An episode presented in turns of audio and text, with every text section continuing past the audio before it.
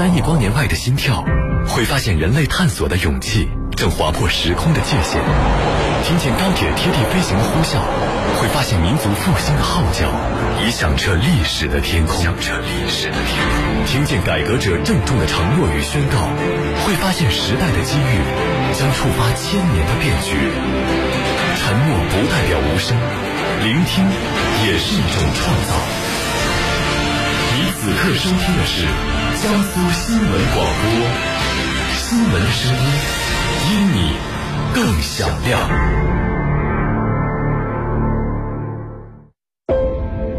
事件、问题、话题，每时每刻都在上演，扑朔迷离，情绪、标签、争鸣，在每个角落里激荡。错综复杂，你需要听他说一种情感。当时的情况看着让人揪心。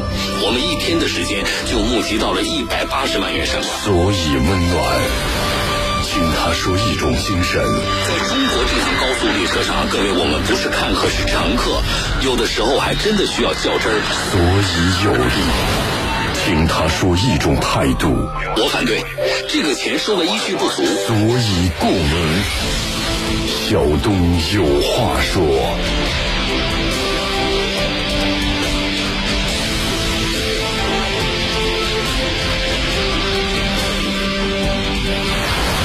下午好，听众朋友，四点半，小东有话说准时直播，我是主持人小东。每天下午的四点半到六点钟，江苏新闻广播这一个半小时我直播啊，咱们今天还是直播到六点，欢迎各位锁定收听。呃，节目开头先说两件事儿，一个呢是关于双十一的事儿啊，呃，我今天稍后我会连线记者，详细的跟大家来说啊，因为呢目前呢已经一些数据出来了，我倒是觉得我们说数据的同时啊，更多的是希望大家经过这么多年的。中国的网络购物的蓬勃的发展，啊，网络购物造节之后引起的疯狂之后，我是觉得面对这些数据啊，我会让记者呢，因为我双十一还没有完全结束，但是我们现在拿到的一些数据呢，我们做一些分析，呃，是希望给大家养成更理性购物的这样的一种习惯，啊，能够提供一些帮助。好。这稍后来连线记者说啊，那么你可以发微信告诉我，双十一买东西没有？啊，是不是熬夜付款？买了多少钱？你告诉我你一个你的总和来，然后大概买的什么东西？还有就是双十一你的购物体验怎么样？欢迎你跟我来说一说，直接发微信给我啊！没加微信的朋友，找到一个叫小东的微信公众号。拂晓的小东方的东，啊，在你的手机微信添加朋友里直接搜我名字小东这两个字，拂晓的小东方的东，找到一个叫小东的微信公众号，啊，然后你告诉我你一共花了多少钱，都大概买的什么，那然后购物体验怎么样？啊，呃，昨天有听众朋友就是昨天晚上的时候在熬夜等着双十一付款呢，因为好像是到了零点就十二点以后才能付款，对不对？呃，等着付款呢，然后呢就给我发了一段视频，啊，这段视频呢是马云前段时间我不知道在什么样一个场合那么一个演讲的片段，啊，演讲的片段呢他就说了，说这个呃淘宝啊、天猫啊，大概就是在阿里上啊，这个在淘宝、天猫上买东西的，你以女性为主。啊，他说了一个比例，我印象当中是百分之六十多，好像是，啊，重点不是在这，重点。这个他说什么？他说这个女性啊，给呃到这个天猫、淘宝上买东西呢，不仅给自己买，啊，给老公买，给孩子买，给父母买。然后他说他发现什么呢？说男性买东西跟女性不一样，男的呢都是给自己买东西，啊。然后有听众朋友昨天晚上我估计是在那等着付款呢，无聊就跟我说跟我聊了一些这个事情，啊，我当时觉得。来，有没有昨天晚上，咱们的男性朋友？因为我的听众里男的，这个咱们男性朋友为主啊。有没有男性朋友昨天晚上熬夜等着付款的？你告诉我，你都买了什么东西？你的购物车里是不是只有自己的东西？啊，发微信给我，好不好？啊，稍后我拿出时间来看大家的微信。这是一个事儿啊。另外一个，上周五的连线的时候呢，因为节目时间有限，啊，有些话题没说完。上周我连线的是一个这个就是文物鉴定的专家啊。然后呢，这两个周末这两天，我就收到好多听众朋友给我反映的这个信息，啊，说小东那个呃叫棒棒拍档的那个平台啊，给我们听众朋友不是开了一个免费的你的这个文玩鉴定的渠道吗？啊，这个闪退的比较严重，无法上传图片等等，啊，我把这个情况呢也跟这个平台方呢也做了反馈，我希望他们能够尽快的想办法，啊，那么还是那样啊，这个上周那个专家连线不是没说完吗？啊，有一些问题呢，我本周我找时间我请他再来来说一说，重点是什么呢？重点就是大家，如果你喜欢收藏，你买东西，你去收藏啊。你收藏个文物啊，啊，我说的通俗点，咱们买和卖的这两个环节，你买靠谱点的途径，那么需要防范的这个有可能的陷阱有哪些？怎么能够不花冤枉钱？这是一个我们关注的重点。另外一个就是上周我没说完的卖的环节，我现在要卖，我们好多听众朋友这次因为咱们开了这个单元之后呢，好多听众朋友直接说说小东我要出手，我大概有个什么样的东西？那么我在卖的过程当中，我有有几种比较靠谱的途径，啊，这里边涉及到我的文物的鉴定、估价，对不对？啊，最终的比较靠谱的能出手的途径，啊，这里边可能有哪些注意防范？因为我们更多的听众朋友，咱们现在在我们节目当中曝光的那些呃大家上当受骗的案例，都集中在卖的环节。不是说你买小东，我买了一个嗯这个假的东西，那个叫什么行话叫什么打眼，是不是？啊，我不是很专业啊。那么，但是我们现在接到的，大家出的问题都是在卖的环节。这个到时候我们本周找机会，我再连线专家再详细来说啊。好，那么还是那样，别发图片给我，你就把你手里的那个，不管是你家传的呀，还是你什么时候呃在哪里多少钱买的呀，你把这个东西啊，你拍的清楚一点。啊，拍两张、三张照片，然后呢，你大概描述一下这个东西，直接发到那个棒棒拍档的那个平台上去。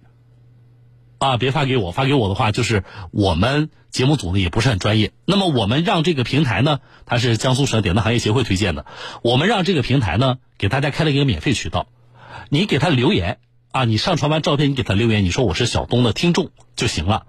这样的话，所有的他给你的出的鉴定意见什么，这个过程都是免费的。啊，当然，我再强调，我每次说到这都会强调，这个意见仅供你参考。啊，它至少是一个在江苏的具体的公司，典当行业协会推荐的，比你去网上百度啊随便找一些完全你不了解背景的啊一些公司可能要靠谱一些，但是仍然仅供你参考，好不好，听众朋友啊？因为它只是通过你的视频和图片啊进行鉴定嘛。啊，好，那么嗯。还不知道怎么上传的听众朋友啊，就是说小东，我手里有这个东西，我想请专家给看一看。去我微信后台看，啊，我们上传了一张图片，上面有二维码，你通过二维码呢，长按那个二维码识别它，你就能够呃去你的手机应用市场下载到这个平台，叫棒棒拍档啊，合棒的棒，合棒的棒啊，你直接去搜也行。呃，拍卖的拍，典当的当，棒棒拍档。下载之后啊，你就按照我那个图片上教你的一二三步，第一步点哪里，第二步点哪里，第三步。上传图片，啊，他是在这个平台上啊，专门给咱们后台，他们在后台给咱们听众朋友开了一个专属咱们听众的一个免费的鉴定的渠道，啊，给我微信发关键词是幺幺幺幺双十一嘛，啊，你给我发四个一就行了。没加微信的朋友，在你的手机微信添加朋友当中呢，搜索我的名字小东这两个字，拂晓的小东方的东，啊，找到一个叫小东的微信公众号，加关注。然后给这个叫小东的微信公众号发四个一，啊，加上关注之后发四个一，你能看到一张图片，按照那个图片上操作就可以了。我希望大家手里都有真东西、好东西。上周呢，大家也听到了啊，我问了一下，我说给我们听众朋友鉴定下来怎么样？他说量非常大，就是咱们爱好收藏的收藏的朋友特别多，但是呢良莠不齐，啊，有值钱的有值钱的东西，啊，呃，这里边但是也有一些听众朋友那个信心满满的来。啊但是专家给的意见可能让他有一些扫兴啊，这种情况都有。那么大家去上传图片去看啊。好了，接下来我和大家重点来说一下这个双十一的情况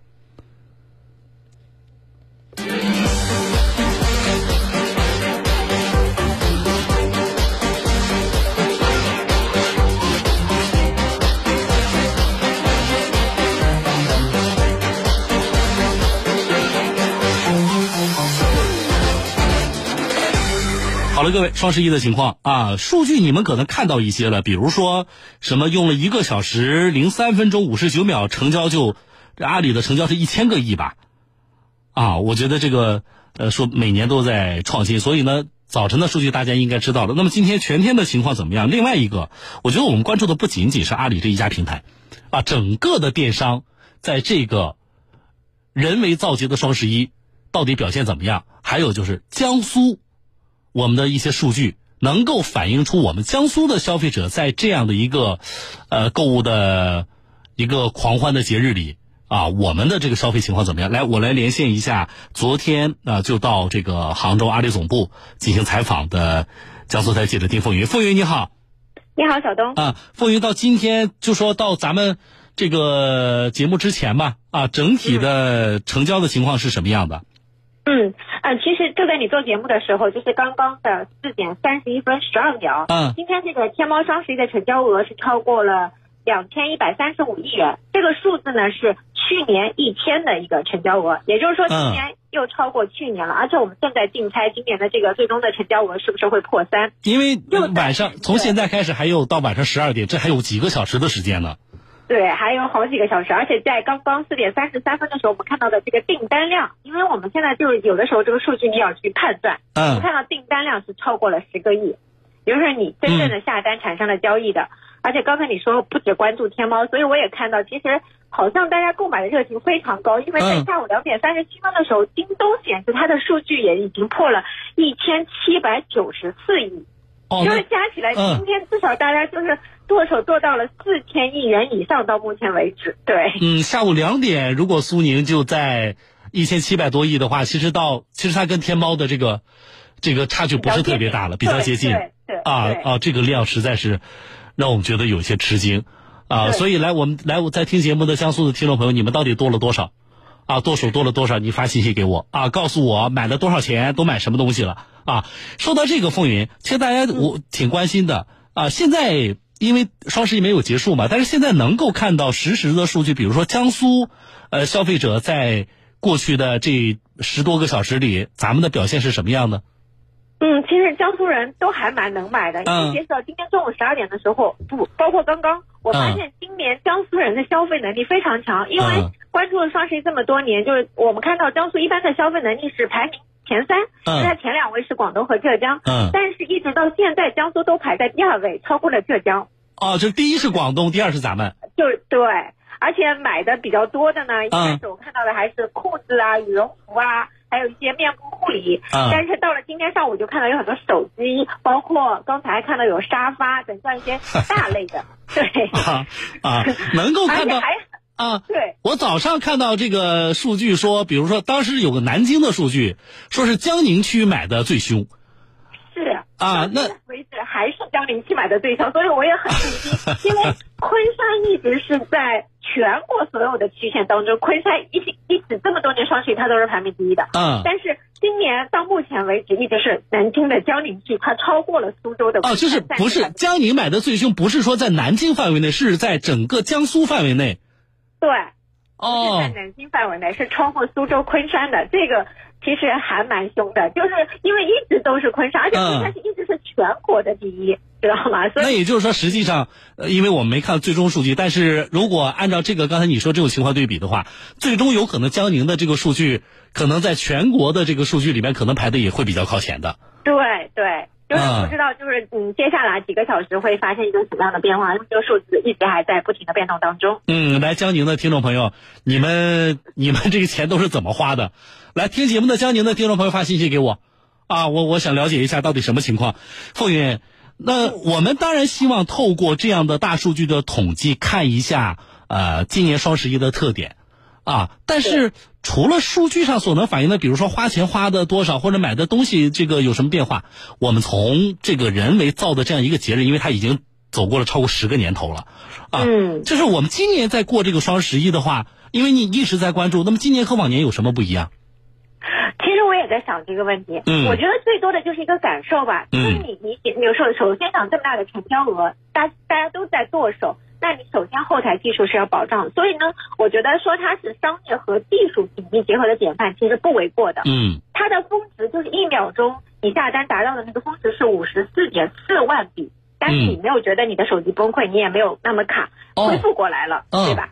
而且物流更是很多人的感受，因为可能凌晨你下单的第一波战利品，大家其实连夜已经发货，因为八个小时的时候发货已经超过一个亿了，可能很多人现在已经收到了。今天上午有人就说已经收到了凌晨买的东西了。对，啊其实都是我们这个技术，就是它的这个基础在不断的完善。嗯那我嗯，刚才你还问就是变化，我也在想，就是买的这个时候，嗯就是你可能还在关注啊，买了羽绒服啊，是不是买了一个过冬的便宜啊什么的？嗯但我告诉你不是，九零后、嗯九五后们买的东西，盲盒。你知道什么是盲盒吗？他们在九秒钟就把五万五千个这个泡泡玛特盲盒公仔抢空了。这个是是什么？就是他买的时候不知道里边是什么东西，对，而且是九五后的这个主力消费。然后那然后那怎么办呢？他他通过网络，就是他通过快递收到之后，他去呃这盲盒嘛，对不对？就是那么他去收到之后，他打开才知道里边是什么东西。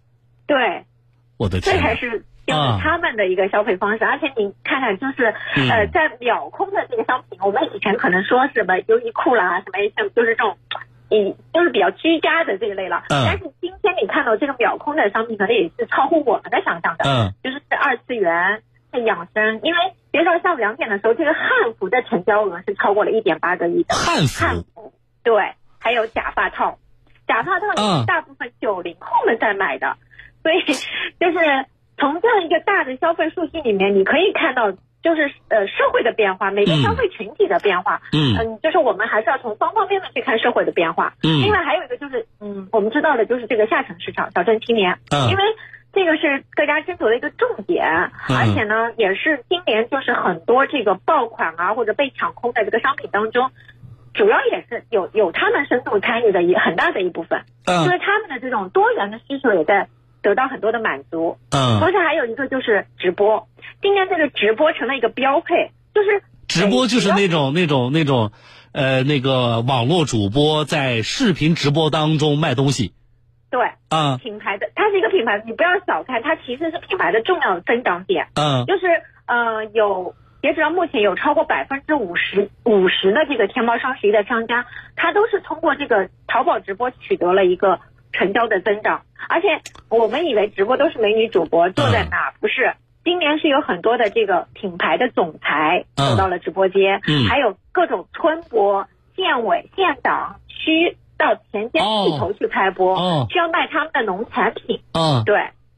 所以就是能看到，呃，每一年的这个双十一呢，它确实也都是一种购物体验的迭代和升级，就是产生了嗯很多消费的新场景，也衍生出了很多很丰富、很有趣的这种新的消费行为。嗯我觉得是这样的，小董。我觉得你的介绍让我要，因为我我要我要跟这个付云和我们的听众朋友坦诚，就是我个人其实是是很少网购的，所以呢，我也我其实不是一个合格的双十一的参与者，啊，但是呢，我其实一直在每年也都在跟凤云一样在关注，呃，但是凤云以上的介绍倒是让我觉得我们有必要重新的认识一下双十一，就是它不是一个，呃，非常我们以前说的网购就是去淘宝买东西吗？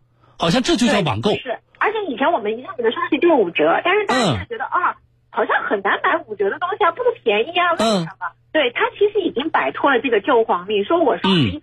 嗯，我是有便宜，但是五折并不是它一个很重要的标签啊。嗯，而且你你刚才说的那些形式啊，就是说包括什么这个呃公司的老板，甚至包括什么、什么县委书记通过网络直播卖农产品，就是你发现啊，呃双十一这样的一个这种呃消费的这样的一个人造的节日，其实深深的嵌入到我们的这个社会生活当中。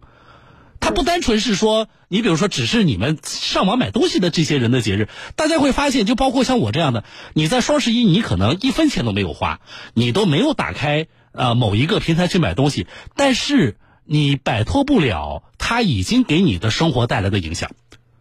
对，那包括嗯我们说的吞播衍生出来的很多行业，很多的配周边，嗯就是包括，因为我在这里园区也能感受到，它周边的商家，嗯就是好像都被这种氛围感染着，就就会去做很多的配套。嗯嗯，而且我觉得凤云刚才那个角度特别好，啊，呃，可能你们经常买东西的人可能会有种感受，就凤云刚才说的，你看我们现在发快递的速度，你看我们现在就是这么大的这个呃网站的浏览量，但是不会出现像前几年那种大家抱怨的又死了啊，就是不行了又卡住了。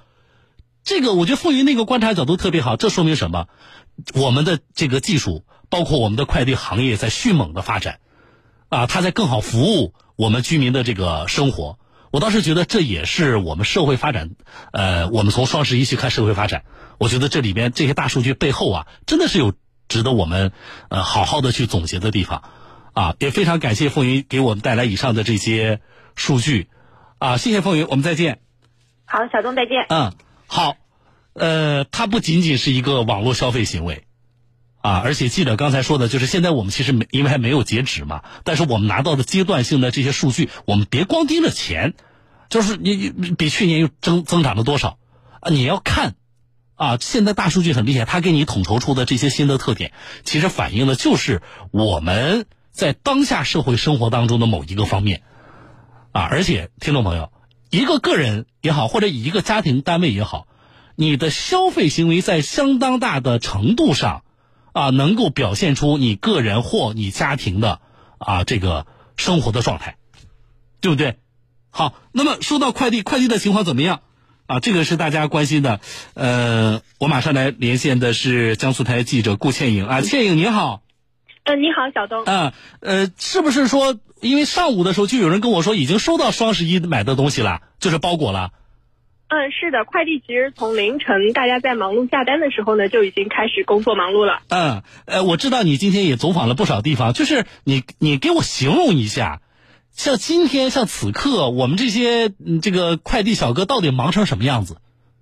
嗯，好的。在那个苏宁物流的雨花物流基地呢，其实可以看到现在都是一个高效率的配送体系。那工作人员其实也是有条不紊的在进行这个快递的分拣，在机器设备的帮助下呢，其实这个效率提高了不少。比如说我看到在分拣现场，那工作人员每个人前面都有一条传送带，那传送带上呢是分门别类装有不同品种类别的这个商品。那传送到每个工作人员面前的时候，他面前有。呃，五个左右的隔口，每个隔口上面都会有一个电子显示屏，会告诉你你要从这个箱子里取多少件这样子的商品。那取满了之后，就是最后那个工作人员在传送带下面的那个蓝色箱子里的东西都装满之后，就会送出去打包配送了。那其实这个箱子里装的量呢，基本上就是一个快递点周边三公里范围左右内的单量。所以其实。呃，据据工作人员介绍的话，其实凌晨下的单左右的话，其实有的人上午或者今天下午就已经接到了货物了。那可能今天下午再配送的是明天的了。哦，那也就是他们实际上是是是是加班加点的在做这个事情。嗯，对，是的。嗯，机器与人一起加班加点。我们现在能拿到阶段性的数据吗？比如说你所在的这个这个地方，可能从凌晨开始，他们已经发了多少了？嗯。这个数据可能现在还不太清楚，因为它是一个这个比较区域性的，它处理包裹量呢可能会达到一百八十一万件，但目前省内有一个数据量，你可以跟我说一下，就是截止到四点半左右，我们省主要快递企业这个揽收总量达到了两千三百万件，那投递量是在一千一百万件左右，那苏州是。七百六十万件，无锡三百八十万件，南京三百万件是属于排名比较前的。苏州高出这么多，苏州七百多，然后其实到第二名，无锡就三百多万。对，下降了，其实有一半左右。啊，苏州这个真是，我来我们苏州的听众朋友也是那样，你告诉我你们都买了什么东西，啊，会会有这么大的这个包裹量。啊，那么那与往年相比是有百分之三十的增幅的。那你看，其实倩影，这就是我想说的，与往年相比，你你告诉我，与往年相比，我们有百分之三十这么大的这个增幅。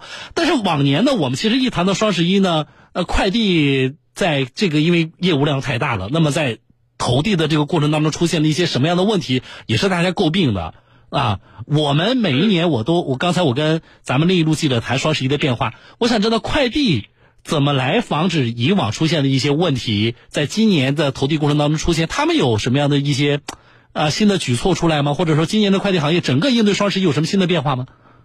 嗯，好的。今年的双十一的话，它的这个业务周期会相比往年的话有一所延，有一点点延长。比如说，像以前都是十一月一号当天到十六号，差不多是六天左右的时间。嗯。但是今年呢，其实为也是为了这个更好的让顾客收到货物尽快的收到，那也是错峰发货，均衡推进。那上下游之间，包括就是电商跟快递企业之间一起协同对接。嗯。同时呢，把这个配送的时长延至到十八号。也就是差不多延到八天的时间，这样子的话，这个整个快递行业这个运行效率会有一个比较大的提高，也是有所帮助的。那就是我怎么理解？呃，十八号应该是下个星期一，就是说正常来讲，你的包裹就是双十一的大部分、绝大部分包裹应该在下个星期一之前，我们所有在双十一期间下单的我们的消费者都能够收到自己的包裹。呃，基本上是可以。我可以这样来理解。对对对，除非就可能有一些店家的话，他发货晚的话，那可能就是另说了。嗯，好的啊，非常感谢倩影给我们带来的这个报道，我也希望大家顺利的、尽早的收到你所购买的这个商品啊！谢谢这个倩影，我们再见。嗯，好。嗯，好了啊，呃，微信上我们很多的听众朋友发来信息啊。这位朋友叫归零，他说我花钱花的不多啊，理性消费。鱼鱼鱼告诉我，我是无锡的用户，花了两千多，买的是过年送亲戚的礼品。呃，人生转折，这位朋友说，小东老师好，我双十一我没有网上买东西，但是昨天呢，他他说在线下有实体店也也搞活动嘛，买了一部手机，啊，呃，个人觉得这个日子啊，是不是应该放一天假，给这个剁手族好好购物，不然熬夜也很累的。啊，你这个提议一定会有很多人响应的。为什么？今天是微博热搜上双十一应不应该放假？啊，我是看了，似乎是上了热搜了。啊，不少人跟你有同样的这个，呃，这个想法啊。啊，自力更生说昨天晚上买了一个电饭锅，今天就收到了，啊，厉害了啊。好了。呃，我来看一下大家发的其他信息，好多的听众朋友给我发来了这个信息，我看大家买的什么东西，因为马上进广告了啊，我利用广告时间来看一下，不，还真有不少江宁的朋友给我发来信息了，你们厉害了啊！稍后来看江宁的朋友到底都买了什么。我是小东，来进广告。房屋买卖，对方反悔怎么办？婚姻危机，子女财产怎么办？朋友借款赖账扯皮怎么办？投资理财没有兑付怎么办？交通事故，对方讹诈怎么办？哪来这么多怎么办？找爱律师提供法律帮助的 APP，花样生活多点花样收益。广发银行最新推出个人定制存款花样存，定期存款保本保息，享受利率上浮，三年期利率可达百分之三点九零五，提前支取靠档计息，可按月付息，提前收息。详询广发银行各网点。小李。你买那么多碳包干嘛？我家新房刚装修好，担心甲醛危害，家里还有小宝宝，甲醛污染会导致白血病的发生，我们都很担心。那你太 out 了！碳包虽好，但吸满饱和之后啊，会再次释放甲醛，引起二次污染。那怎么办？现在都用魔豆甲醛镜，获得十二项国家专利，专利号网上能查，ZL 二零幺幺幺零四五九零五三点六，二十四小时甲醛去除率高达百分之九十七。瞬间啊，把甲醛分解成二氧化碳和水，高效、安全、持久，这么牛，就是这么牛。魔豆分解甲醛后会变色，清楚的知道哪里甲醛多。我家全部满了，儿童房我还放了两倍。双十一购物狂欢节，魔豆空前优惠力度，京东、天猫、淘宝搜索“魔豆甲醛剂”，下单认准魔豆品牌，谨防假冒。详情咨询四零零七九七零二零零。魔豆。这宝贝买的时候值不少钱啊，闲着怪可惜的呀。上棒棒拍档，您的订单已完成。江苏省典当行业协会推荐，您身边的艺术品流通专家，打开 app 一键上传，免费估价，全省六十家典当行公开竞价，哪个棒能产珍珠的棒？棒棒拍档，嘿，一点就断。九三七新闻聚合由江苏银行独家呈现，江苏银行创造金融之美。这周午饭我请。老板给你发红包了。我的江苏银行美团信用卡线上申请成功了，秒批秒用，即刻点餐，还能天天减六元，合卡开始连续九十天能省五百四十元。快登录江苏银行官方微信串串银平台申请。即日起至十二月一号，慕斯寝具一号联盟大牌联动工厂直购活动热力进行中。慕斯携手家装一线品牌，分设南京、盐城、连云港、淮安、无锡五大会场，好声音大咖现场助阵，更有买一送一、澳洲游等极限聚会，厂家直供一年见一次。详询慕斯江苏各门店。北京时间十七点整。站在中心，放眼世界，资讯全天候，新闻第一台，江苏新闻广播。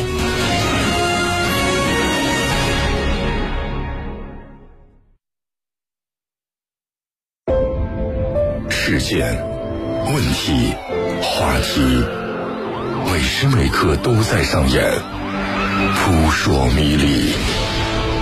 情绪、标签、狰狞，在每个角落里激荡，错综复杂。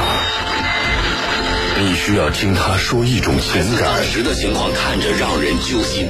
我们一天的时间就募集到了一百八十万元善款。所以温暖，听他说一种精神。在中国这趟高速列车上，各位我们不是看客是乘客，有的时候还真的需要较真儿。所以有力，听他说一种态度。我反对，这个钱收的依据不足。所以共鸣，小东有话说。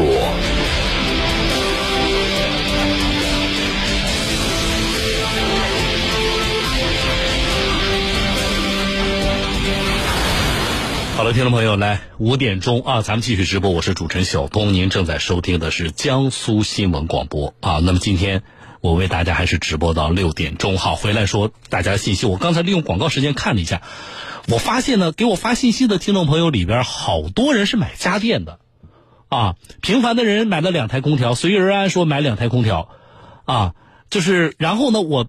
因为我这个快速浏览一下，现在的信息非常多，好几位听众朋友跟我说，买的电视机和空调已经安上了。我这个太快了，啊，这个速度实在是太快了，啊，我觉得这个感触稍后再跟大家有时间来分享一下。就是中国目前的我们的，啊，前两天我们说电子支付，啊，也包括目前我们的快递行业，我们整个互联网这个消费的发展。一个是我们发展的水平，啊，另外一个就是对于居民生活的影响啊。刚才我说，我说这个江宁的朋友你们厉害了，这位朋友叫君威，他说小东你好，我是江宁路口的，双十一贡献了三千多块钱，零点之后买的啊，包括家电、日用品，白天上班啊，今晚还有贡献，就今天晚上还要买是吗？呃。小小卖油郎这位朋友，他说呢，双十一花了一千五百块钱啊，给爸妈买了一台洗衣机啊。苏北天冷了，呃，用原来那种这个洗衣机呃会动手的啊。好的，孝顺的孩子。然后这位叫自在飞花青似梦，他说我买了两台空调啊，花了三千六啊。嗯，这位朋友他说呢，双十一啊，凌晨买的空调已经安上了，他说这速度很快，半价的产品抢不到。啊，和衣服一共花了五千块钱，啊，这个速度是挺快的。然后呢，江宁的朋友，他叫这个名字不错，他说呢自己贡献了三千多，买了羽绒服、扫地机器人。他说我就是江宁的，感觉自己身边啊，身边的人都花了都有几千块钱的消费，嗯，所以刚才记者的数据，其实我也是比较吃惊的，啊，南京江宁区不仅在南京，现在看来取代了昆山，就是到现在的实时的数据啊，取代了昆山，成为江苏。啊，目前在双十一期间消费最多的地方，但是这个有重要的意义是什么呢？以前昆山的这个数据是领跑全国的，就是在江苏第一，那就基本上在全国就是非常靠前了。那么今年江宁江宁区超越了昆山，啊，所以刚才这些江宁的朋友也感慨。啊，就是感觉身边的人好像都花钱了。海棠说了，我是江宁的，我主要是买的家电啊。呃，这位朋友，火王啊，他说我淮安的，我买了五台挂机，一台柜机，一台冰箱，花了一万五千多啊。这位朋友，看夜的猫，他说是南京的啊，还有线下的这个活动，呃，参加了线下的双十一的这个活动啊，还充了三千块钱的油卡。然后呢，杨华俊杨先生跟我说，说我无锡的买了一千多啊，基本上都是衣服、鞋子、被套什么的啊。嗯，华仔说了，买了个手机，是常州的朋友啊。陈磊说呢，给自己买了双鞋子，给父母买了什么这个马桶啊、电蒸锅呀、汽车配件啊、牛奶呀、坚果呀、净水器的滤芯呐，反正一共花了两千多块钱啊。呃，邓明亮告诉我说，老师买了个空调啊，花了是五千多。你看，就是这个买家电的朋友非常多。海峰说了，买了个电视机给爸妈买的，啊，呃，其他给自己买买的礼物，还强调他说我是男的啊。为什么强调这一点？就是刚才马云说的，说发现女性消费者呢，一般给家人买东西的这个情况比较多，男性消费者好像只给自己买东西，啊，所以海峰跟我强调一下，呃，我是男的。啊！但是海峰还说一个事他说我买的电视机已经安装好了。啊，这个速度是，呃，是让人很吃惊的啊。小金锁说了一件事说小东老师，昨天晚上呢，我老婆呢等到十二点，这个要抢着买单吗？结果她睡着了，我看她睡得香呢，我就没叫她。好了。结果被他噼里啪啦一顿说，他说我真的是太难了。慧仔告诉我说，昨天晚上买了一万五千块钱左右吧，呃，给家人啊，什么爸爸、老公、宝宝都买了东西了，啊，给自己买了个手机，价格确实划算，啊，但是太累了。他说呢，那个算折扣凑津贴，他说我算了两个小时。我今天在跟办公室的女同事啊感慨，这我大概也了解了一下，呃，你们说的算折扣凑津贴啊，然后呢，我有。比较有耐心的女同事呢，也是我们台的主持人啊，就给我大概说了一下，就是说你在双十一期间你怎么算折扣，那活动是什么样，怎么凑津贴，啊，后来我听下来是觉得我是没办法参与双十一的，啊，因为算不明白啊。哈哈。许妹跟我说，他说那个呃第一次加小东哥的微信啊，呃听节目听很多次了，说说自己的看法。他说我是八零后，前几年双十一还会买买买，现在剁手了。啊，消费理性了。更重要一点是，啊，他觉得有些活动啊就是套路，根本没有便宜多少啊。今年我印象中是这个市场监督管理部门在双十一之前专门发了相关的文件，啊，严查什么行为呢？就是那种先涨价再降价的行为。到双十一了，把原价改一下，然后再降价，实际上消费者买到手的东西根本没有便宜，或者没便宜多少。啊，今年其实是严查这种情况的啊。甘军说呢，小东老师买了一千多块钱啊，不过都是给父母的，呃，等到十二点付款。今天困得不行，你们有多少人今天困得不行啊？所以刚才有个听众朋友说，说我那个建议一下，双十一能不能放一天假，让大家好好买。好了，结果多少人发信息给我，啊，小东支持，啊，嗯，青葱记忆告诉我说，我买了是三万多块钱的东西，是。广东的朋友啊，他说我是广东的朋友啊，广东已经连续几年了吧，在双十一期间消费是全国排在第一的啊。好了，我觉得是这样，这个消费行为当中呢，首先当然是希望大家真的是买到了实惠啊，我们不能说这个双十一狂欢，然后我们没有呃消费者没有得到多大的实惠啊，那我觉得这个狂欢有什么意义呢？这是第一点，所以我支持呢严厉打击的，就是像市场监督管理部门，呃打击的这种行为，啊先涨价呃什么再降价这种行为，啊这是一点。另外一点就是，在这个过程里边啊，啊我说了，我给大家解读那么多数据，根本是希望什么？根本是希望大家能够更理性的消费。啊，你千万不要被一谈到双十一啊这晚会啊什么大奖啊那个数据不断的刷新，然后。你就失去理智了。刚才有听众朋友跟我说，说我是八零后，啊，我以前买买买，现在我剁手了。大家注意，看一看你身边现在的在双十一期间消费的主体，你就会发现变化。啊，有多少就像这位八零后一样，他们是前几年双十一期间网购的主力军，但是刚才我们记者带来的数据，现在九零后、九五后，他们的消费能力非常强，而且买的东西很不一样，啊，刚才不是说吗？汉服，你能想象到汉服能够？刚才说是数据是多少？一一点八个亿吧，啊，还有就是九五后的小朋友们啊，也不其实也不是小朋友了啊，在我看来是小朋友，九五后的孩子们，盲盒啊，在双十一期间成为了一个消费的一个。啊，不能够忽视的一个特点，这些新的消费动向。所以，双十一期间消费的主力军其实也在发生变化。啊，但是不管是一个什么样的一个节日，双十一完了还有双十二呢。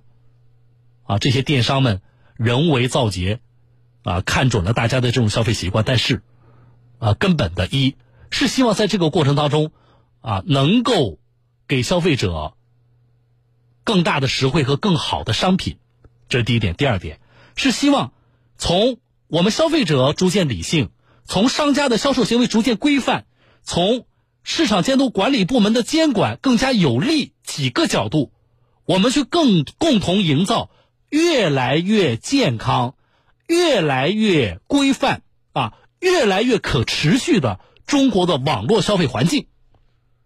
我是觉得这个才是这些什么电商造的节，对于我们整个的社会发展来说最大的意义所在。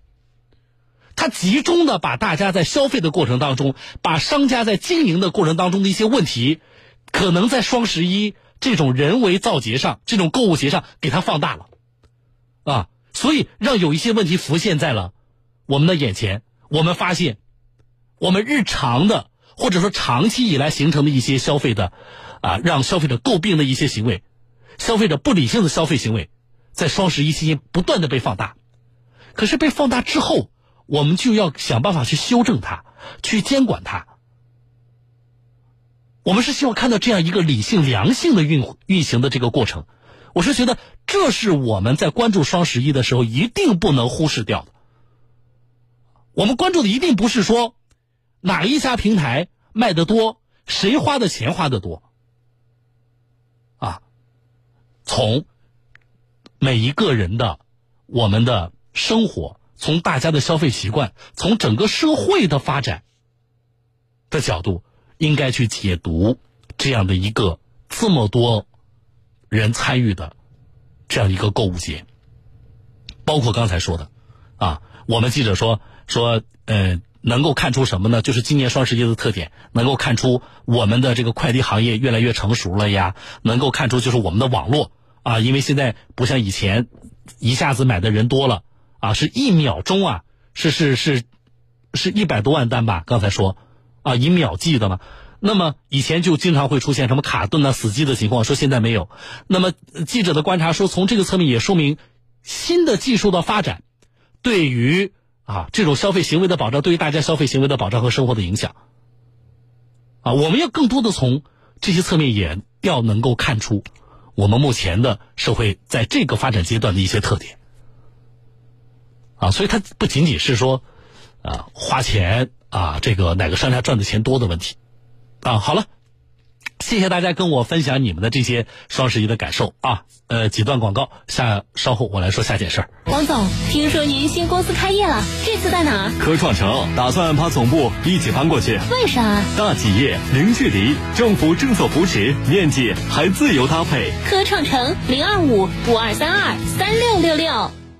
你是不是一入秋就开始咳嗽，都不敢出门多走？你有没有发现血压忽高忽低，每天一测血压就担心？你是不是动不动就感冒发烧，一发烧还老是好不了？你有没有发现一到换季就开始过敏，怎么看都没有效果？咳嗽、血压不稳、睡眠不好、胃口变差、换季过敏，这些都是免疫力问题。以上种种问题都在告诉你，你需要健康保养了。灵芝是健康保养的佳品，现在中科给所有人带来福利了。中科灵芝取灵芝精华为健康护航，上市十九年的中科灵芝遇上中科三十六年庆，再遇上年度聚会的双十一购物节，中科推出特大优惠，原价九十八元的中科灵芝，购物节狂欢价只要九块八。每人仅限三瓶，名额有限，赶快拨打四零零八二八九二八五四零零八二八九二八五抢购吧！是有三十六年品牌保证的中科呀，那我赶紧拨打四零零八二八九二八五四零零八二八九二八五抢购。感恩节，新德斯感恩有你，果香浓郁，更适合中国人饮用。智利高端红酒，新德斯 s i n d e s 办理存款证明跑断腿，哼！网上银行、手机银行均可办理，申请方便，方式灵活，随时可取。哇哦，这就是传说中的足不出户轻松办的光大银行网上存款证明业务。没错，还有短信通知，精准寄送。您的快递到了，在光大银行申请线上证明业务就这么轻松。嘿，兄弟，还不去追？孩子作业要辅导，法律维权要求助，头疼脑热要问诊，心情郁闷要咨询。有问题上爱解答，爱解答 APP 现在已经上线中小学知识、法律咨询、医疗咨询、心理咨询、英语陪练、爱问爱答六大频道。爱解答 APP 一个专家与你一对一解决问题的平台。此外，如果你是知识达人、行业专家、职业精英，你也可以下载登录爱解答 APP 解答版，获得有偿解答。赶紧登录各大手机应用商城下载使用吧。江苏新闻广播，南京地区 FM 九三点七，苏南地区 FM 九五点三，沟通你我，评论天下。接下来，小东有话说。小东有话说。好了，听众朋友，小东有话说，跟大家说下件事。这件事呢，可能很多的朋友听了也会觉得挺生气的啊。前两天，南京的二百零二路公交车司机，呃，开车进站的时候，呃，然后呢，有一位大妈在他车前摔倒了。那么，这个大妈后来说呢，是公交车把她撞倒的。公交车司机说呢，我是做好事儿，我去扶你的。那这事怎么证明？证明了没有？啊，当天的过程到底是什么样的？我们把当事人找到了啊。当天那个南京的二百零二路公交车的司机周建周成建师傅啊，周成建师傅，来，我把周师傅电话接起来。周师傅你好，你好，小东老师。哎，你好，呃，是哪一天的事儿？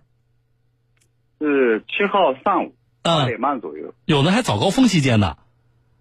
啊？那还是早高峰期间，对吧？哎，对对对对，高峰期间。你这二零二路是从哪往哪开？是从灵谷寺公园朝雨花台方向。哦，那当时发生这件事在什么地方？在龙在龙湖山山北，就是那个郑和外国语学院。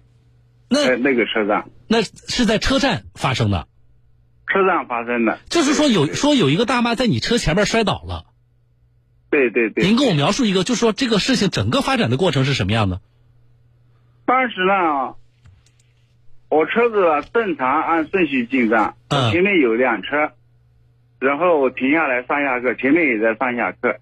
上下课当中呢，前面那个车子上完课走，就不走了。嗯。然后我车子呢，后门还在下课，前门开的，然后呢，就看到一个大妈朝我车头这边跑来。他他跑过来是是想什么？比如是想上您的车，是能这么理解吗？是想坐我，是想坐我的车。那你您的车当时是处于停止的状态？我因我当时的车是停止状态，在上下课之间。好，哎，那他跑过来呢？那跑过来，然后几个大妈朝我车头跑来，其中第一个跑了，第一个那个大妈呢，跑到离我车头。接近一米左右这样，一米，嗯，大概也大概一米一米左右这样子，嗯，腿软，跌倒了，跌到我车头，哦，摔的还严重啊，摔的当时他摔在摔在我那个脸部摔在我前门处，然后呢，他那个脚呢在我车车车头下，嗯，然后我看到这种情况呢，然后把手刹拉起来。然后下去又询问一下大妈，怎么了？嗯，怎么样了？然后我和另外两个大妈把她扶起来以后，她看到这个大跌倒这个大妈呢，那个满脸都是血。哎呦！哎，然后呢，我从口袋掏出卫生纸，然后把她脸上血擦掉。嗯。然后呢，那两个大妈呢，协助我把这个大妈呢跌倒这个大妈呢扶到那个人行道上面。嗯。哎，当时我问他，我说你要不要坐下？他说不要坐下。嗯。我说要不要报警？他说不要。嗯。我说要不要打救护车？他也他也不要。嗯。然后我看了这种情况嘛，然后打了幺幺零。哦，您还是给他报警了？哎，打了幺幺零报警了。嗯。打了幺幺零报警以后，然后警察来了以后呢，询问了事情的经过，然后。在车站里有好好几个大妈主动作证，我们看到是他自己摔倒的。嗯，是师傅相于好心下来扶他的。嗯，哎，就摔倒就就是这个就是就是这那个摔倒的那个老人家呀，他有的就是当警察来了之后，他有当着警察面说说，就是这个你你这个公交车把我撞倒的，他有这么说明确这么说吗？当时我要走的时候，嗯，他说你不要走，你把我撞倒了，我要记你车号。但是我听到以后一下子懵了，嗯，我心想我好心好意把你下来把你扶起来，嗯，反而怎么讲是我把你撞倒的呢？嗯，我自己感到很疑惑。你你有到现场跟这个民警同志来来解释这个事儿？跟他讲了，嗯，幺幺零出警的民警，但我也跟他讲了，嗯，还有好多大妈都在都想主动向幺幺零提供手机号码作证。哦，就是愿意为您作证，就证实说他其实是是自己摔倒的，是这意思是吧？摔倒的，对对对对对。啊，那这是后来怎么，咱们把他给现场给还原了？到底是什怎么回事？然后我车子回到我们车队以后嘛，然后车子开走以后，然后我们公司呢，就是我我们车队按照相关规定调取了我车队车车载的监控录像，嗯，还还清了事故的前前后后。那咱们那个车载录像有包括能够看到车头，就是说，比如说那个几个大妈跑过来要坐你车，就是整个他们的跑过来的过程，包括怎么摔倒这个过程都是清晰的。全部都能看到，很清晰。因为我们是一个车头有车头有录像，嗯，然后右面右面后视镜底下也有也有监控录像，哦，哎，哎呀，那你说这事儿整的，那咱们如果监控都还原了，那你你这个老人家你还怎么说呀？但是还原了，我心里的自己自己心里也舒心多了。嗯因为什么东西呢？因为我报我报我了体现我的清白了。嗯嗯嗯，嗯，那他这个这个老人家后来有就这个事儿，嗯嗯，我们都把监控调出来的事实都清晰，是你自己摔的，你怎么还能说我们公交车司机明明我下车好心扶你，对不对？你怎么还能反咬一口呢？老人家后来有就这个事儿再再跟你交流或者回应吗？然后他的他的家属，嗯他的家属然后也到了现场。嗯到了现场以后，他要他那个家属呢要求调看监控录像，嗯。然后然后加了我的微信，然后我们调录像调出来以后嘛，嗯。录像调出来以后，然后把录像录像的视频发给他发给他家属，嗯。他家属看了以后，他说这他他说这个是误会了，哦，他说应该感谢你，哎，他说等、等老太太伤心稍微好一点，要到我们车队来感谢我。啊，就是就是那个我们是是那个微信里面所说的。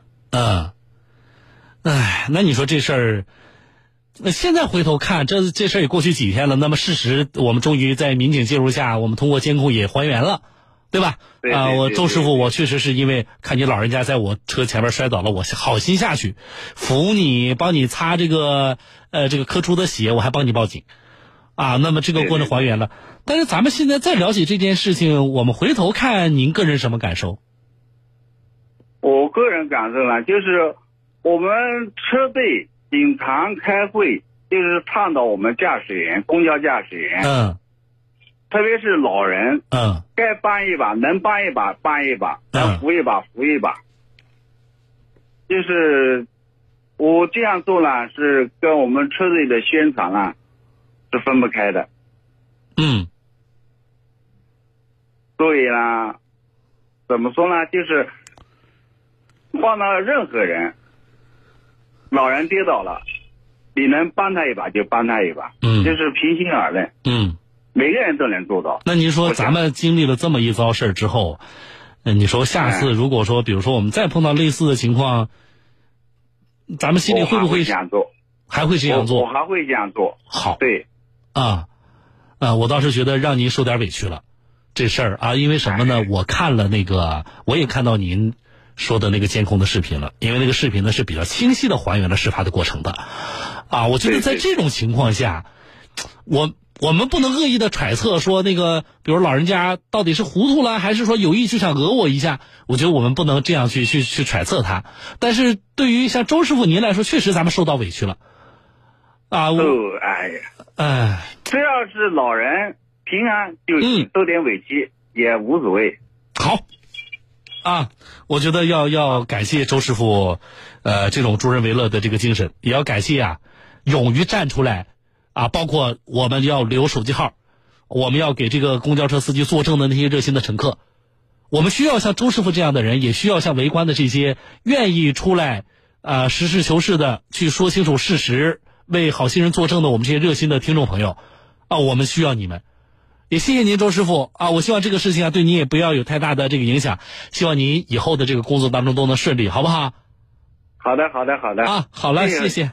谢谢小东老师。哎，好嘞，好，再见，周师傅啊，再见。嗯，我这是请公交车司机来说这事儿。今天这事儿呢，是因为说清楚了，啊，这把把监控找到了，事儿说明白了，所以你听一听这个公交车司机跟我在说这个事情的时候，今天来讲还是比较轻松的。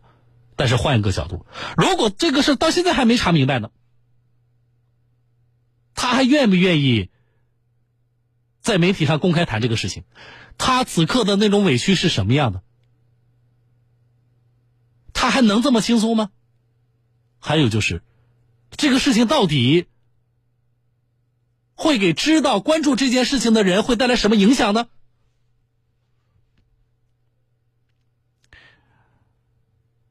南京因为曾经有过类似的案例啊，我都不用提具体的案例，你们都知道，以至于引发了。全国性的关于老年人倒了该不该扶、怎么扶的大讨论，这个讨论似乎到今天都没有一个结果和终止。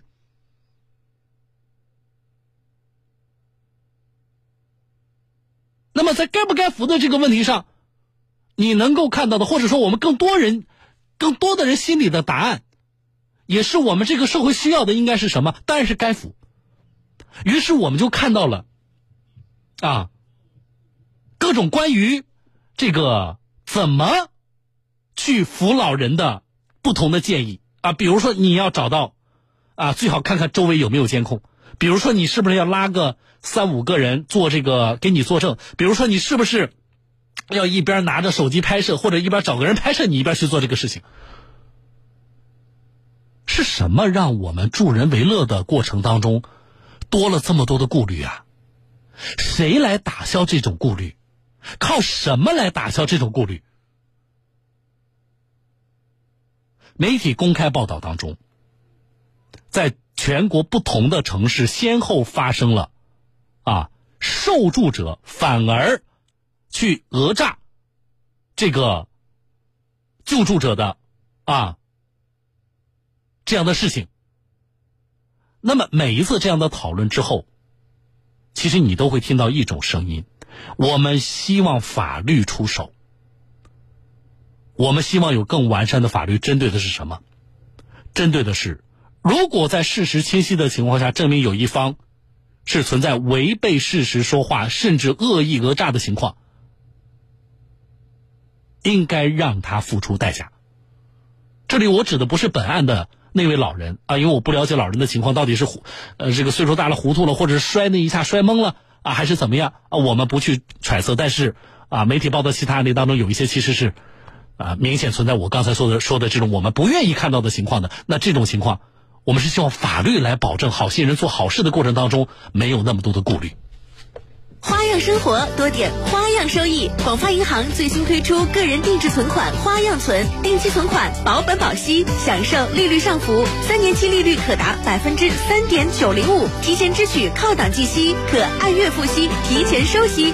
详询广发银行各网点。新 BMW 七系携全新设计语言及划时代科技配置，与引领者共造时代的不可思议。详询南京终身质保零二五五二七零八八八八。课前预习怎么办？课后辅导怎么办？数学难点没掌握怎么办？阅读作文拖后腿怎么办？英语成绩提升难怎么办？考前巩固提高怎么办？考后查漏补缺怎么办？哪来这么多怎么办？上爱解答都好办，爱解答 APP 一个解决家长教育烦恼的 APP。这宝贝买的时候值不少钱啊，闲着怪可惜的呀。上棒棒拍档，您的订单已完成。江苏省典当行业协会推荐，您身边的艺术品流通专家，打开 app 一键上传，免费估价，全省六十家典当行公开竞价，哪个棒能产珍珠的棒？棒棒拍档，嘿，一点就断。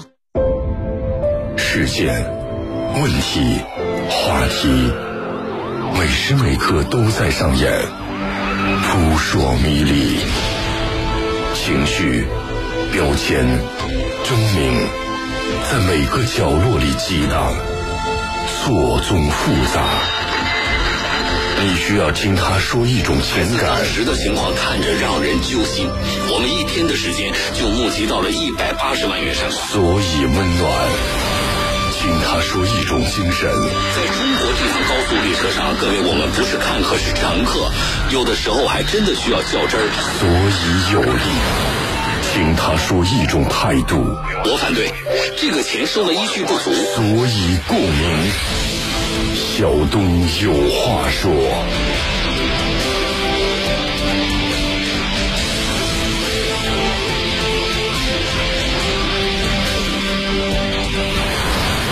好，听众朋友，五点半，小东有话说，欢迎大家收听，我是主持人小东啊。今天咱们的微信互动的关键词呢是幺幺幺幺啊，就是给我微信发四个数字，四个一啊。没加微信的朋友注意了，那么听节目的同时，你说我有线索啊，我有事情要爆料给小东，因为我每天会收到很多听众朋友给我发的网络报道的链接、视频、照片啊，说我们这个地方发生什么事儿了，我感谢大家的爆料啊，所以爆料发微信给我。听了小东的节目，我也有类似的遭遇，我提供线索。发信息给我，听了小东的节目，我有感慨，啊，我我要一吐为快，啊，可以发表观点，发微信给我。同时，每天我们在微信后台呢会上传相关的内容，那么大家去看，啊，希望对大家的这个生活或了解相关的事件呢也能够有所帮助。那么这部分内容呢是我们在节目期间，啊，节目时间有限，没有时间去过多说的，也算是节目在新媒体平台的一个延伸。好不好？那么今天是这样的啊，给我的微信发关键词是四个数字，呃，幺幺幺幺。没加微信的朋友注意了，加我微信，在你的手机微信添加朋友当中呢，搜索我的名字小东这两个字，拂晓的小东方的东，你会找到一个叫小东的微信公众号啊，这个微信就叫小东，没有其他字啊。现在有冒名我们节目微信的，大家要小心啊。好，那么加关注，加上关注之后呢，给这个叫小东的微信公众号发什么呢？发四个数字。四个一啊，发只发四个一，你就能看到今天在微信后台上传的内容。我再提醒一下，所有爱收藏的朋友，我们从上周到本周，我们是开设了这个特别的单元啊。那么，所有爱收藏的朋友，手里边有一些这个文玩呐，收藏的这个东西，希望找专家能不能给看一看，是真的还是假的，值多少钱啊？怎么办？我们联系了一个江苏省这个。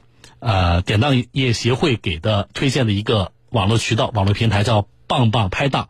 我们请这个平台呢，给咱们的听众开了一个免费的渠道，啊，那么他们给咱们的听众鉴定是免费的。所以你上传完图片的时候呢，你把你家那个东西拍的清楚点。上传完图片之后，你给他留言，你说我是小东的听众，这样的话，所有的鉴定都是免费的。啊，怎么去找这个平台？怎么上传图片？我们在微信后台做了一个。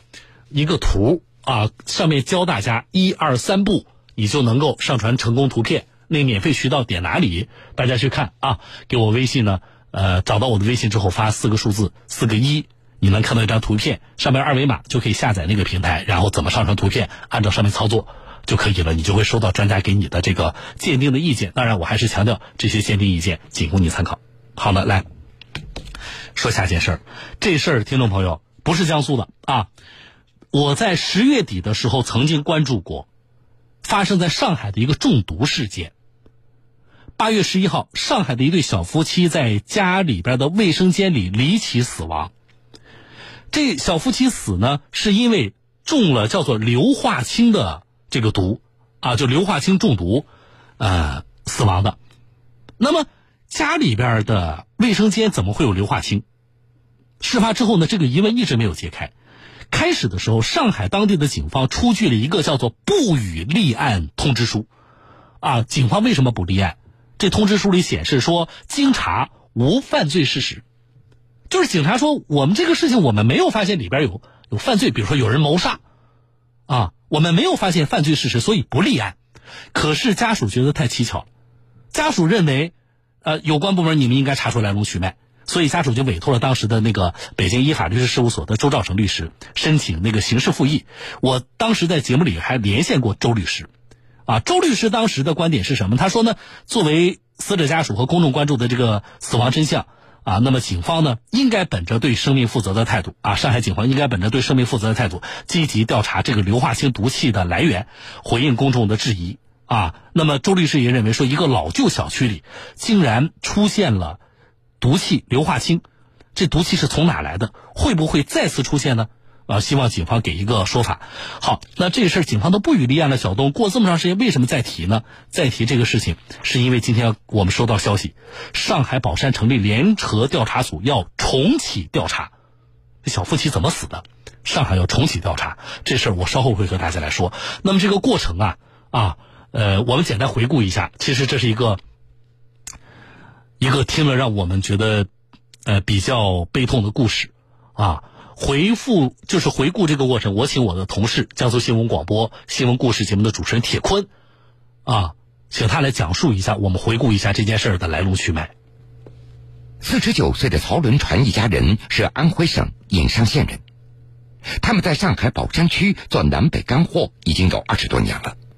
他和妻子经营的副食品店开在杨行镇，儿子曹道军二十四岁，儿媳江彩凤二十三岁。小夫妻开着奶茶店，距离他们不足百米。在上海打拼多年，曹轮船虽然置办了房产，但是为了方便生意，他们还是在店铺对面的一个老小区里租了两室一厅的房子。一家四口人就挤在这套房子里，月租金三千五百元。曹轮船他还记得，事发那天是八月十一号。之前因为台风天气，小店没有营业。十一号那天台风刚过，非常闷热，奶茶店一般都是下午才营业，因此那天午饭时间，儿子儿媳仍然在住处。按照曹轮船的话说，平日里我们都是在副食品店吃饭的。中午的十二点五十分，曹轮船发消息催促儿子他们赶紧来店里吃饭，得到的回应是。马上来，但是后来始终没有来。下午的一点半，曹轮船和妻子、女儿在店里都吃过了，但是儿子儿媳还没有来，又发了一条消息催促，他们也不回，打两人的电话都没有接听。当时曹轮船的心里有点不安了，他也不知道发生什么事情，他就对妻子说：“你去看看，会不会小两口吵架了。”一点半打电话，他们就不接，一直打了好多电话，一直打到快将近两点钟打电话，他还是没人接。后来我们就回去看一下，是我老婆先回去的。她回去刚刚走到那个房间的门口，从那个窗户过那个缝隙看得到，两个孩子躺在卫生间，他就吓坏了，就去开门，一推开门一看，两个孩子都都倒在卫生间里面。当时味道还还是有的，还很还很浓的嘞。一直到一直到我们把他这个一弄到医院的时候，消防来检测。大概三点半以后了，他们测店里面这个味道还有百分之三十几。然后到五点钟的时候，他们就是又按了一下抽水马桶的时候，那个瞬间房间里又爆表了。曹轮船的妻子王女士丢下手中的事情，几分钟就到了住处。王女士在楼道里，她隐隐约约闻到了一股臭臭的味道，敲门也没有应答。卫生间那是对着楼道的。他透过门缝瞄见儿子儿媳都躺在卫生间的地上，赶紧掏钥匙打开房门，一股刺激性的气味扑面而来。曹轮船在接到妻子电话以后，店门都没有关就赶了过去，也报了警，报了幺二零，以为是天然气泄漏，因此消防也来人了。他们跟随幺二零救护车到医院，但医生说，其实两人早已没了生命体征。司法鉴定结果显示，两位死者血液当中都检测出硫离子，超过正常人体内硫离子的浓度，死因符合吸入硫化氢气体中毒。事发以后，媒体记者来到位于曹伦船一家人所租住的那套房屋，目前房子已经空置。这个小区是上世纪八十年代所建成的多层住宅，最高是六层。在事发的楼栋下，记者注意到，这里外墙遍布管网。按照曹轮船的说法，一般小区是一楼管道直排，而这个小区一楼、二楼都是直排。很多人家重新改造排污管道，原因可能是因为管道陈旧。曹轮船说，住在这里平日也没有觉得有什么异味，只是觉得非常闷。才住进来的时候买的绿植盆栽，两三天就死了，也没当一回事儿，认为是房子比较小，通风不畅。曹轮船指着卫生间的地面说：“儿子块头比较大，当时仰面躺在地上，儿媳那是面朝下，一只手搭在丈夫的身上。他推测是儿子先中毒倒地，儿媳妇听到异响开门查看，最终也中毒倒地。”曹轮船在现场讲述了事发时室内的情景。当时我儿子是躺在这个里面，实际上是仰卧在这个里面，女孩子是趴在那个地方，女孩子好像是在救他，是穿上衣服了，啊，男孩子就是我儿子穿一个短裤上厕所。事发当天，现场发现有硫化氢气体以后，消防人员戴上防毒面具，带着测试仪器，按下抽水马桶的冲水按钮。硫化氢迅速爆表，但是排查整栋单元楼的其他房屋，仅在楼下的二零二房检测出硫化氢。曹伦成说：“这哪来的硫化氢？目前还没有说法。这样一来，责任主体不明确，硫化氢的来源没法查出来，儿子儿媳死的是不明不白，这也让家属很难接受。如果这件事情没有答案，他们是不会放弃的。”啊，他跟我们说的我们现在是不同意的呀，因为你现在硫化氢的来源没查出来。他公安说不予立案，他是他是说排除他杀、排除自杀，他就这样不诉刑事案件。因为我们现在我们家属的要求就是查清硫化氢的来源。好的，听众朋友，以上呢通过呃讲述呢，我们其实是回顾了一下这件事情是什么样的。啊，这个过程是什么样的？我们我收到很多听众朋友给我发的信息，大家觉得不可思议，大家觉得，呃，家属一定是难以接受的，很悲痛。也有听众朋友提了一大堆的疑问啊。好，今天再提这个事情，是我们得到消息，上海宝山成立了联合调查组，重启调查。那么接下来我来连线的是本案作为这个女方家属的代理律师的，北京依法律师事务所的。呃，周兆成律师啊，我们就这件事情再次跟周兆师这个周兆成律师呢做一个了解。周律师你好，哎，你好，主持人。嗯，周律师，这次我看到这个消息说是叫联合调查组，那我是不是能这么理解，就是不仅有上海当地警方介入？哎，我在。喂，您能听到我说话吗？我在，我在，我在，我在。好，就是我看到说是成立了联合调查组，那是不是意味着不仅有警方介入？嗯，对对对，就是说这个事情，上海宝山成立了由消防、房管和公安等部门组织的联合调查组，嗯，开始重启对这个小夫妻中毒的事件的一个调查。嗯，这个他们有初步的一个，比如说工作的进展，或者是调查的一些进展吗？现在？呃，目前的话就是说，呃，调查组成立之后，他们走访了现场，然后也。呃，相关部门的专家也积极的在进行一个调查。嗯，目前我们这一方的话也积极在配合他们调查组的工作。嗯，目前一切工作都在有效的开展中。嗯，我们主要的目的就是希望通过这种调查来查清这个硫化氢、硫化氢的气体到底是来自于哪里。嗯，所以目前还是一个谜谜底，到现在我们也还是不清楚这个具体的来源。嗯，我看到有消息说，这个女方的家属已经是面向全球去邀请，说世界范围内的叫什么毒化专家参与调查，有这个事情吗？而且这种邀请现在有什么好的反馈吗？呃，因为在调查组成立之后的话，我们和调查组面临最大的困惑就是说硫化氢毒气怎么进入到洗手间去的？嗯，所以目前我们也是比较困惑。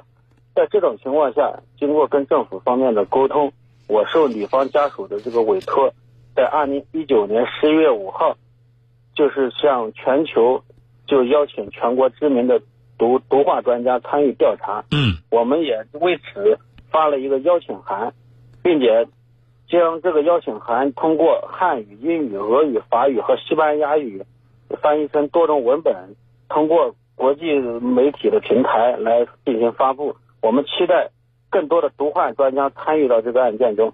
目前有联合国毒相关的毒患大家已经与律师取得了联系。哦，目前进一步的进展，我们还会向嗯公众披露的。嗯，呃，之前有消息说，有我们相关的这个机构的工作人员曾经进入过小区，发现说这个小区存在着进行过雨污分离、管道改造等这些这些施工啊。那现在从我们掌握的数据来看，我们能够证实这些施工是是是不是跟这起案件有关，或者说能够排除这些施工直接跟两个人的死亡有关吗？就是说，这个中毒事件的话，之所以牵动全国人民的心的话，就是因为它存在很多疑点。嗯。那么，在案发现场，死者曹道军和妻子江彩凤纷纷倒闭在卫生间里。嗯。所以我们一直在关注的是这个期间到底发生了什么。嗯。尽管在司法鉴定中对这个夫妻认为是硫化氢中毒死亡，那么这个致命的硫化氢又是从什么地方来的？嗯。而且在事发前一天，我们了解到上海是有台风和暴雨，那么这个是否与这个死亡事件有关？嗯，以及当时案发后，消防员第一时间按下马桶的冲水按钮，结果硫化氢出现瞬间爆表，而且我们掌握了这个马桶是国际知名品牌。嗯，那么在工作的时候，这个马桶的水封比较低，所以这些都是我们所关注的疑点，以及在这卫生间的通风窗口也被邻居封死。所以我们下一步也要关注房东、邻居以及物业是否要承担相应的责任。哦，好的，谢谢您，周律师，我们也跟您一同关注这件事情的进展。我们希望真相早日大白于天下。谢谢周律师，我们再见。呃，这件事情呢，我们会跟大家持续的关注啊。周律师最后其实提了一些，呃，算是什么呢？算是到目前为止。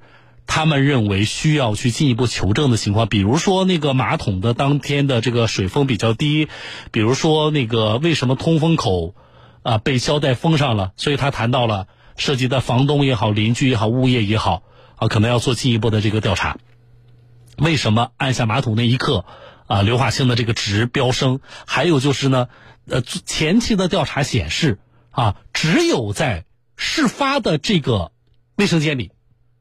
存在这种情况，查了其他的住户，家里都不存在这种情况，啊，所以就给这件事情的呃调查带来了比较多的疑问啊。那么之前呢，就在这一次的这个呃得我们得到重启调查的这个消息之前，也就前几天，呃，我们是看到啊，也有媒体邀请了业内的。专家啊，相关机构的负责人参与无偿调查，这是属于一个公益性的行动。那么，调查呢，我也关注了一下他整个的这个调查的过程，啊，呃，他们还出了一份初步的叫研究报告，啊，初步研究报告里有一些关键信息，比如说初步分析认为是下水道存在问题，啊，具体是该小区的化粪池、市政管道相接部分的管道，啊，而且呢，这是一个系统的问题，啊，由于呃，很多因素，所以呢，呃，他认为啊，和死者家里的这个马桶是没有关系的啊，就是初步的这个调查报告啊。当然，呃，这个公司这个机构也强调啊，呃，他们是搞这个学术研究的，不能够代表官方的结论。而且当时就说是希望当地政府来主导，为什么？因为说有调查难度啊，调查过程当中，调查这个楼里楼上楼下的住户啊也不配合啊，楼层的这个图纸他们也拿不到啊，所以。他说：“这个私人公司独立调查难度太大了，希望政府介入。”那今天我们收到了，我觉得算是一个对这个案件的侦破，算是一个比较重要的信息，就是那政府介入了。啊，上海市的刚才说了，成立了联合调查组，公安、呃消防、房管一个联合调查组重启调查。啊，那我们希望这个早日的能够找到真相。啊，这是一方面。另外一方面呢，就是这个硫化氢，啊，也有听众朋友呢，呃，来问说，小东，那这个东西，嗯，太可怕了，啊，它是从哪来的？这种情况非常少见，啊，硫化氢正常情况下呢无色无味，然后呢是酸性的啊，呃带有恶臭味。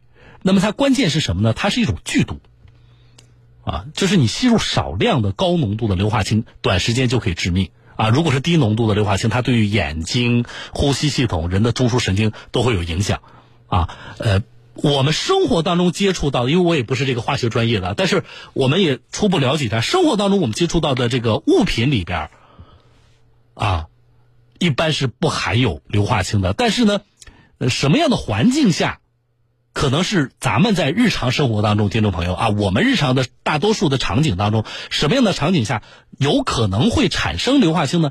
就是那个下水道或者是化粪池，它是会产生硫化氢的。所以通常来讲，特别提醒的是什么呢？我们的一些特殊岗位的这个我们的这个工人啊，在掏下水道或者是清理化粪池的这个过程当中，那么一般是要注意佩戴防毒面具的啊。而正常的咱们的。市民是不太容易接触到这个硫化氢的啊，也正因为这个，所以呢，这个案件就充满了一些疑点。这个事情我们会保持关注啊，一旦有相关的信息或者是呃真相发布，我第一时间在节目当中告诉大家。好了啊，欢迎您持续收听，这里是小东有话说节目，我是主持人小东。几条广告之后回来看微信。移动双千兆，速度新纪元，中国移动五 G 已正式商用。移动五 G 加智能宽带，网速双双破千兆，家里家外快才痛快。先到时代选移动，智慧生活快一步。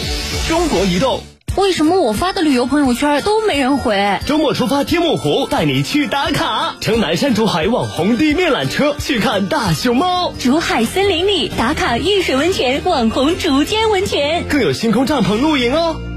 王总，听说您新公司开业了，这次在哪？科创城，打算把总部一起搬过去。为啥？大企业零距离，政府政策扶持，面积还自由搭配。科创城零二五五二三二三六六六。忙碌了一天，在地下停车场，你不想动，窝坐在车里，只想安静的打发属于自己的片刻。在公交车站台。看着最后一辆班车开走，仰望星空，让自己放空；看着家里温暖的灯光，想着为我们等候的家人，心存感激，感谢有你。我是美文，江苏新闻广播和中国移动相信，只要心情是晴朗的，人生便没有阴天。移动改变生活，二十多年的长久陪伴，只为让美好常在。中国移动五 G 智能宽带，网速双双达千兆，不论家里还是家外，速度快，上网才痛快。千兆时代选移动，智慧生活快一步。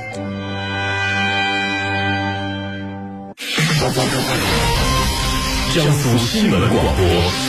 南京地区 FM 九三点七，苏南地区 FM 九五点三，沟通你我，评论天下。接下来，小东有话说。小东有话说。好，听众朋友啊，最后的时间我来看大家微信，我给大家读条信息，是我刚才收到的。这位听众朋友跟我说，说东哥不要读我的名字，嗯。我觉得，我还真想把他的名字读出来。为什么？我读读他家他的信息，大家就知道了。他说：“我分享一个我的事情啊。”他说：“我是一名出租车驾驶员。大概四五天前吧，一个上午，我开车经过北京路和健康路的时候，南京的啊。他说看到路边呢有人向交警招手求助。”啊，那么我刚好呢，也就到了旁边。我停车一看呢，原来有一个小女孩突然晕厥了，孩子的妈妈手足无措，孩子的舅舅打了幺二零，可是救护车呢迟迟未到。我立马用车把他们送到医院。啊，今天孩子的爸爸联系我了，要当面感谢。啊，他说，其实我想说的是什么呢？我需要的不是感谢，而且真心希望什么呢？当有人遇到困难的时候啊，能有更多的人伸出手来帮一把，而不是围观或者是冷漠的走开。说得好，啊，我们谢谢这位的哥。他的名字叫烟花易冷，他的微信名叫烟花易冷，啊，我觉得这个名字我想说出来。那么他为什么说听小东的节目突然有了这么一番感慨呢？就是刚才南京二零二路公交车司机周师傅。他发现他公交车他进站之后，发现公交车前面有一个这个老大娘，啊，摔倒了。他拉了手刹之后下车呢，去扶这个老大娘。结果等警察来了之后呢，那老大娘拉着这个周师傅不让他走，说是你把我撞倒的，啊，我要记下你的车牌号。周师傅觉得很委屈啊。那么这个事情经过调查，现在还原了，因为车上有监控，现场还有证人，啊，监控里非常清晰的显示，那老大娘在距离公交车，我觉得从从那个监控判断至少有一米以上的距离，她自己就腿一软就倒了，啊，脸都摔出血了。公交车跟他没有接触，所以周师傅呢，当时说跟我说，说我当时他说是我撞了他，我我是有点懵的，啊，幸好有监控还原了。这个的哥啊，其实是听了这个节目有感慨，才给我发了这段信息。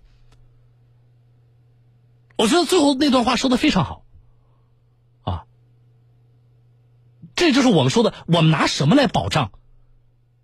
所有的我们的这些好心人的权益，我们拿什么来消除大家在助人为乐过程当中心中的那份担忧？这位朋友叫笑看人生啊，他说这个该不该扶的问题，还有什么呃关于给老人让座的一些问题。他说我伸出援手的动力来自于我自己也会变老啊啊，我也有家人可能需要帮助啊。我想着不要说让冷漠传递下去，等全世界都麻木冷漠了，当你需要帮助的时候，谁还愿意帮助你呢？然后有听众朋友清晨他说：“小东，从良心上来讲，那么我会扶这个摔倒的老人，但是啊，以我现在的这个情况啊，他指的就是我的经济能力。他说有的时候不敢去扶，特别是我骑车的时候，呃，遇上的时候，这说的是什么？就是我们说的，我们拿什么来消除大家的这份心里的这份这个担忧啊？那有好几位听众朋友，呃，我觉得大家是有所指的吧？大家给我发信息。”呃，说小东，那能不能这么理解这个事情？像公交车司机，不是你撞的，你为什么去扶？我相信大家内心不是这么想的，但是大家说这话是有所指的，啊，我们千万不能够让这种思维啊